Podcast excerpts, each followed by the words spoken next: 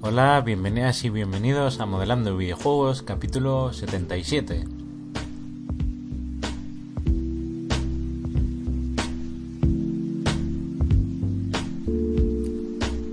Estás escuchando el podcast programa de radio dedicado al mundo del modelado 3D para videojuegos. Ya sabéis que todo lo referente al modelado, la animación, el texturizado, el unwrapping, los efectos de partículas, los motores de videojuegos y muchísimo más en ruby3d.com.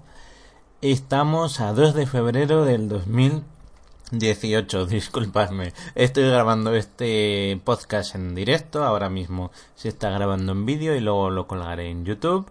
Hola desde aquí, si me estáis viendo. Y hoy, como os vengo recordando todos los viernes, como no me mandáis los currículos o los portafolios para daros a conocer, pues vamos a hablar de las noticias, novedades 3D de la semana.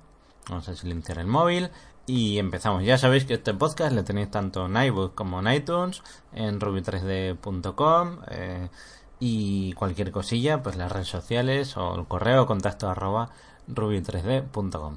Vamos allá. Eh, estamos aquí ya, eh, como va a ser también en vídeo en YouTube, pues voy a tratar un poco de eh, ser rápido, pero también enseñar un poco la web. Así que, pues vamos a ver, me estoy moviendo la webcam, vale. empezamos las noticias. La primera, esto ya lo dije el otro día, que los ingenieros de Brigham Young University crearon una proyección en 3D, no sé si os hablé de una pequeña mariposa, y dicen que, eh, no sé dónde lo ponía aquí, que lo llamaban eh, Proyecto Princesa Leia, ¿vale?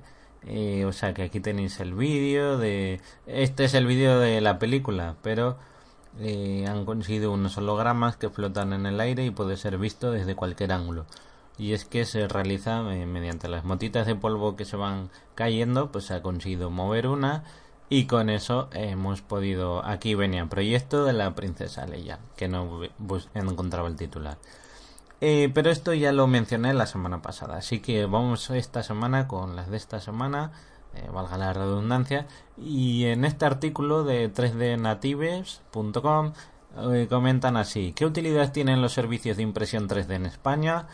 Eh, os voy adelantando un poco que comentan que por ejemplo para eh, cosas de arqueología viene genial. Por ejemplo aquí hay una empresa llamada Cólido Ibérica que ofrece servicios online en el ayuntamiento de Sagunto en Valencia para imprimir bustos de esculturas clásicas de la zona. O sea me parece magistral.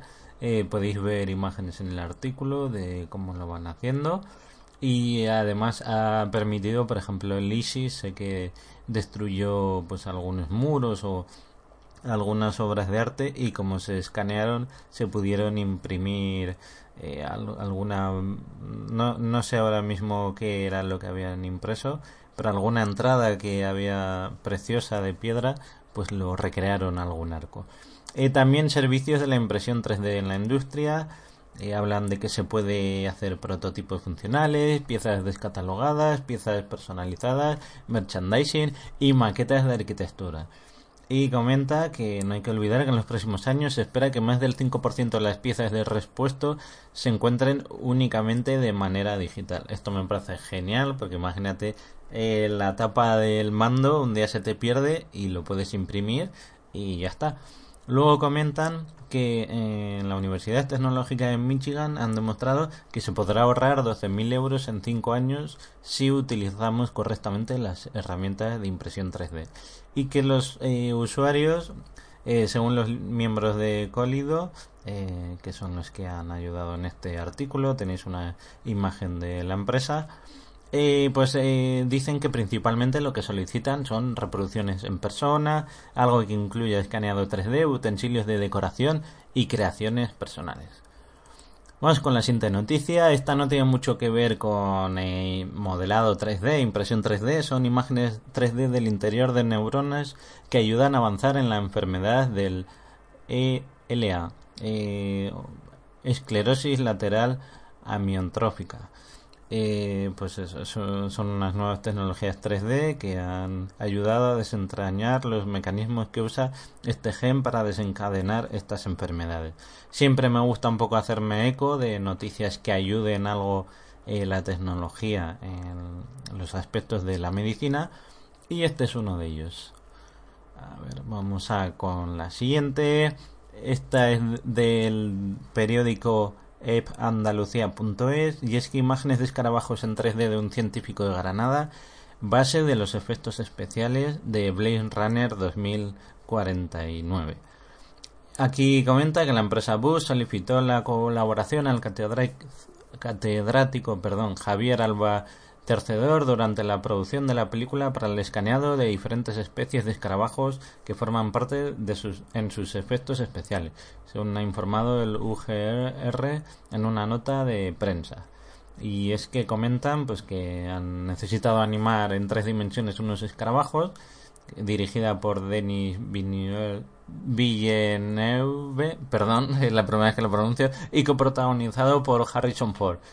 Y más abajo aquí comentan que, eh, que no sabían que las imágenes de estos insectos iban a ser eh, terminar formando parte de los efectos visuales de la película Blade Runner y que iban a resultar útiles en la industria del cine.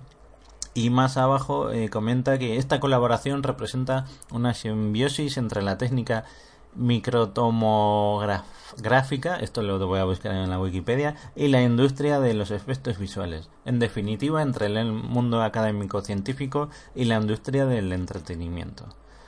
Eh, me parece fantástico, cosas que se hagan en España genial. Tengo que reconocer que he tenido que buscar en Google Imágenes en qué escenas salían escarabajos, porque yo vi la peli y no recordaba. Eh, entonces luego he visto que hay una escena donde salen larvas de gusano, o sea, de escarabajo o gusanitos que, bueno, eh, no os voy a spoiler mucho, pero eh, se los comen. Entonces, eh, por eso me he acordado que algo de eso podía ser. Y ya al ver la imagen me lo ha confirmado. Siguiente noticia, este es en one.elpaís.com. ya sabéis que aquí tratamos todos los periódicos, no hay ningún ninguna preferencia, o sea, que por eso siempre me oiréis citar cualquier periódico. Eh, Cyberpunk 2077, el videojuego más esperado, cada vez más cerca. Este videojuego tengo que reconocer que no tenía ni idea de, de qué era. Os estoy poniendo aquí el vídeo para que veáis un poco eh, de qué va. El, el, creador del juego es Mike Pons Smith y pues eh, auguran que va a ser uno de los videojuegos de rol más importantes y futuristas de la historia.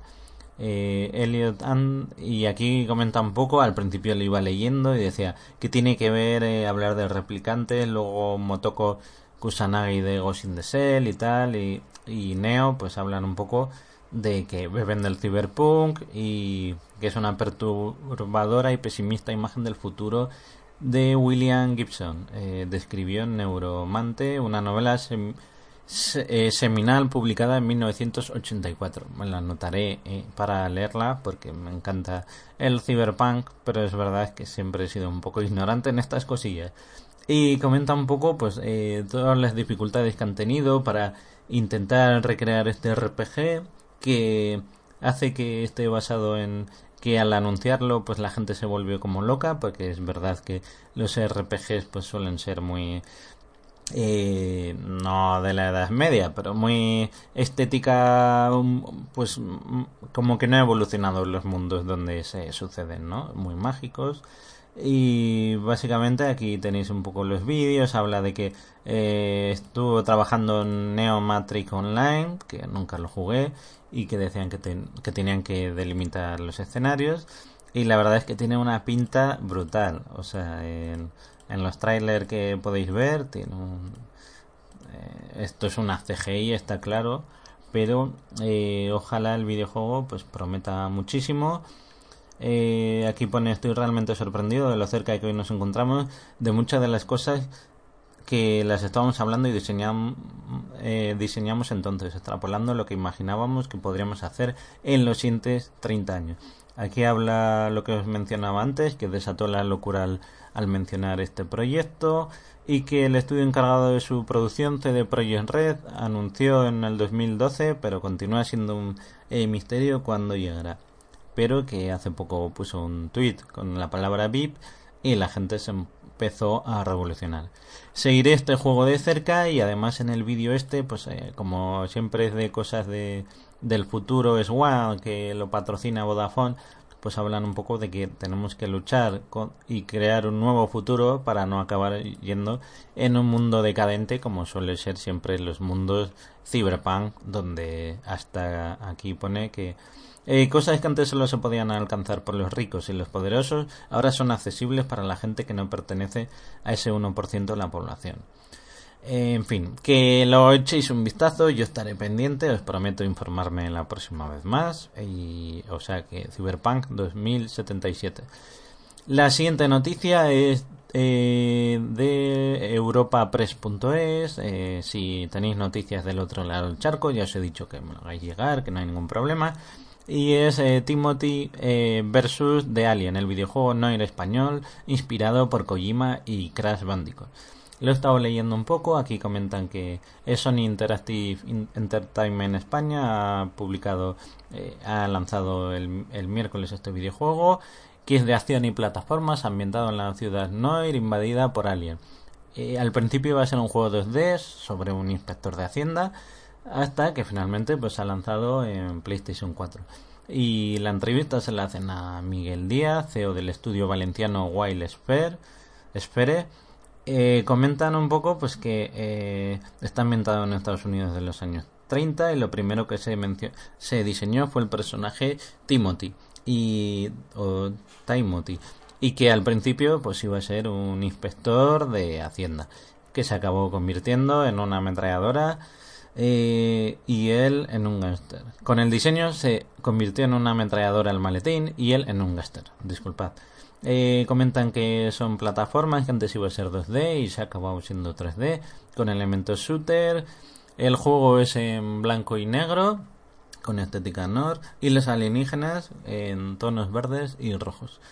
Luego comentan las inspiraciones que han tenido, que es eh, Kojima, eh, Hideo Kojima, eh, a mí también es, es uno de mis diseñadores favoritos y no quiero rajar todo de, los Metal Gear, pero es, uno de mis videojuegos que más me ha marcado en la vida y seguramente por eso estaré grabando esto.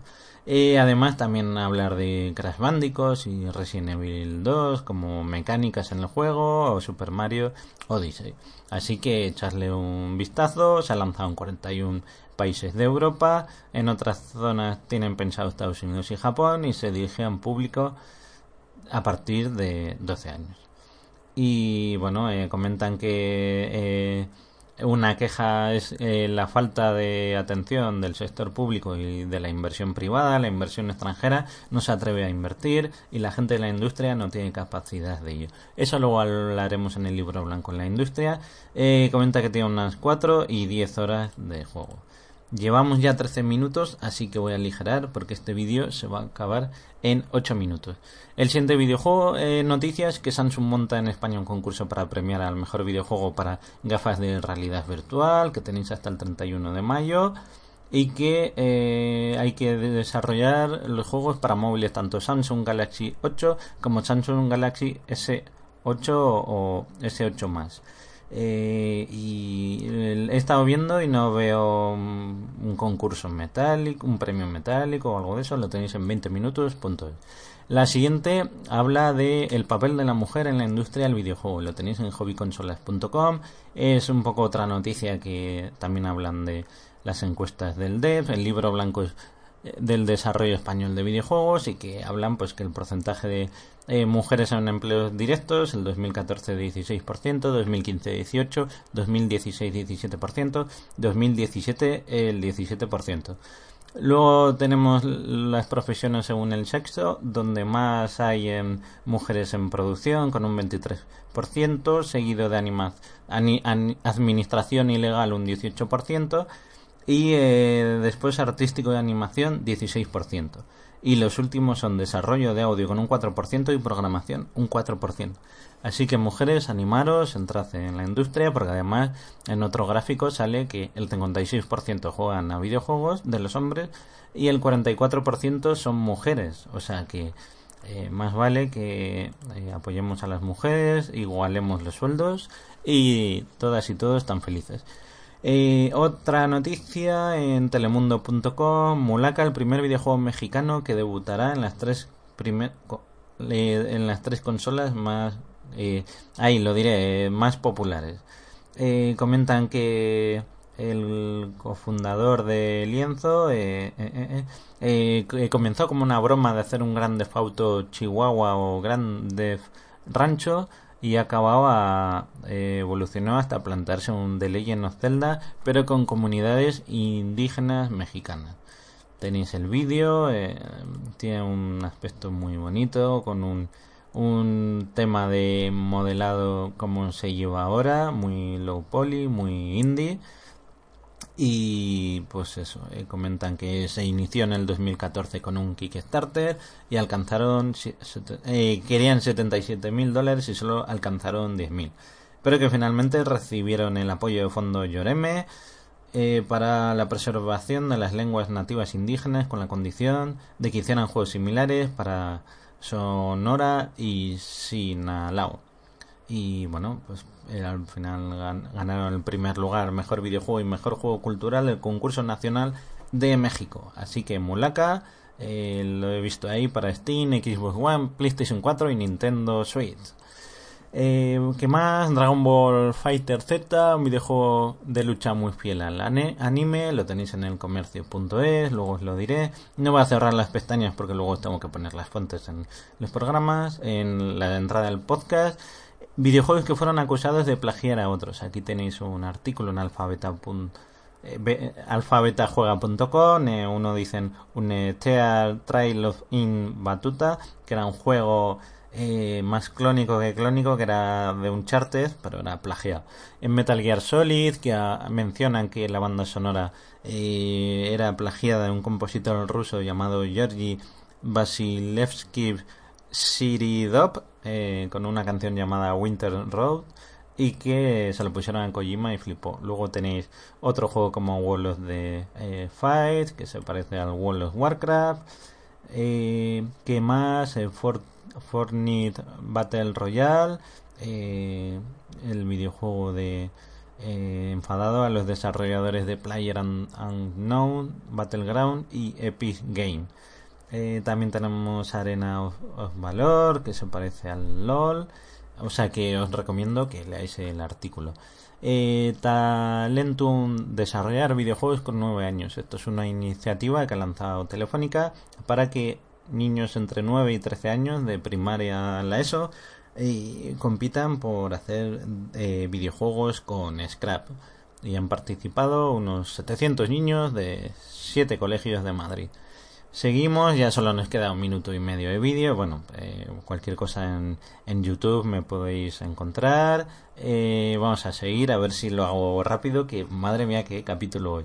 Eh, profesionales se concentran en un círculo de creación digital y de videojuegos Made in Valencia. Esto es un poco pues que en Valencia está muy en auge, eh, siempre lo ha estado, hay muchas empresas interesadas, muchos estudios trabajando en Valencia, como en Cataluña, como en Madrid. Es una de las comunidades, eh, Andalucía también se está reponiendo y también en el País Vasco pero el resto, bueno, estamos un poco ahí perdidos por el mapa. Y hablan, bueno, pues que tengan una hoja de ruta para el 2018 en el libro blanco de la industria. Seguimos, esto ya lo he leído antes, estos retos y necesidades de la industria española del videojuego, escrito por José Ortega en Hobby Consolas, lo podéis leer y habla un poco pues eh, del dev, analizando un poco el libro blanco y pues qué es lo que le falta a España. Siguiente noticia, eh, se pueden ver los Juegos Olímpicos de invierno con las VR, si tienes unas gafas VR o unas eh, pues las podrás ver, es muy interesante. Eh, siguiente, los mejores. Aquí ya estoy acabando. bueno, el vídeo ya se corta, así que ya gracias por todo. Mañana otro vídeo. Eh, ya solo quedan dos noticias. Esta es de David Ferriz, porque lo he visto en su cuenta de Twitter. Y es que los indies españoles que esperamos del 2018 en vandal.elespanol.com, en la página de Vandal. El primero es Scrap Rider, que es una aventura gráfica de las de toda la vida. Y que más eh, solo eh, de Team Gotham de PC. Es un pequeño y fantástico título de los creadores de, de Guess, que hace un huevo eh, les entrevisté para cómo se hace un videojuego. Y me recuerda un poco a The Legend of Zelda, el juego que salió para, si no me equivoco, para la GameCube. No sé si se llamaba Will, no sé qué. ahora mismo no me sale. tenemos aquí en tercer puesto Path to Enemimons. Joder, ya os vale de Billy por el nombre. Eh, pensaba que era Path of Memory o algo de eso y no. Path of the Enemimos. Nemnimos, ¿vale? Nenimos. Bueno, eh, tras el esfuerzo realizado por King Lucas de Billy Game, cambia totalmente de tercio y se dedica a hacer este videojuego mucho más centrado en el aspecto visual. Ahora hablamos de un juego de puzzles eh, que tenemos que ayudar a una niña a alcanzar el final del camino. Lo hemos podido probar y es muy interesante, pero veremos si en esta ocasión los desarrolladores de Devil Games son capaces de conseguir alcanzar al gran público. Eh, la verdad es que está estupendo, os recomiendo que le sigáis. Eh, de hecho, tiene un vídeo David Ferriz, que ya sabéis que le estuvimos entrevistando aquí, que es diseñador, cofundador de Devil Games y también modelador y artista, es muchísimas cosas. Y tenía unos vasitos que ponía así, iba haciendo así. Voy a levantar las manos, que no. Bueno, sí, el vídeo ya no está grabando. eh, bueno, y giraba los vasitos y estaba genial. Eh, luego el siguiente, Eternal eh, es un juego de eh, puzzles y plataformas. Yuppie Secret, The Season of Warlord, Close It Down. Este también lo entrevisté en Segovia, en Noamun, eh, Mike the Book of the Chaos, Uf, aquí hay un montón. Eh, que Mono Heroes, eh, A Place of Hank Willing. Y lo mejor es que os paso el enlace y lo veis. Y por último, eh, Carolina Jiménez, eh, que la estuvimos entrevistando, que trabajaba en VFX, ya sabéis que es una crack, pues todos sus compañeros, incluido ella, pues están nominados a los Oscar por los mejores efectos visuales eh, por la película Guardian of the Galaxy Volumen 2. Y también, no solo eso, enhorabuena Carolina. Eh, aquí había una noticia, a ver, que le habían hecho un par de entrevistas más, como no, es, es imparable esta mujer y otra es que eh, una auténtica cara de los efectos visuales, VFX, que trabaja en Canadá en las pelis más importantes, eh, pues va a estar asistiendo dando una charla a través de YouTube. Esto lo tuteaba la cuenta de cine de FES, que es un festival educativo de cine eh, para los centros de primaria, secundaria, bachillerato y formación profesional envidia. Y por aquí pone que pueden asistir a la conferencia Descubre la magia de los VFX con Carolina Jiménez el martes 6 de febrero a las 4 hora canaria en YouTube. Ya os paso el enlace. Y por último yo, bueno, eh, si entráis aquí en twitter.com barra ruby barra baja 3D, eh, tenéis el primer tweet, estoy sorteando un 20 euros para Steam. ¿Por qué lo hice? Bueno, pues para ganar un par de seguidores más, para eh, haceros un regalo de paso por el apoyo que me habéis dado con ya eh, 662 eh, seguidores y que simplemente me tenéis que seguir y darle a retuitear a ese tweet, o sea, más fácil imposible. Y por último, que eh, he puesto también otro tweet de las próximas entrevistas, a ver si lo localizo, está por aquí. Eh, eh, vale, yo estoy aquí como un idiota pensando que me estáis viendo en vídeo, pero no. que es a Anya C, que es modeladora en, en el estudio Crystalizer Games, está aquí en un videojuego independiente y también trabaja en otra empresa Y bueno, eh, ya os voy a hacer una entrevista con ella, es modeladora 3D desde San Sebastián, Donosti, o sea que eh, espero este lunes la entrevista y ya veréis cómo eh, os va a encantar, vamos a aprender muchísimo. Y, y esto es todo. Así que, bueno, recordad salir al mundo exterior y nos vemos la semana que viene.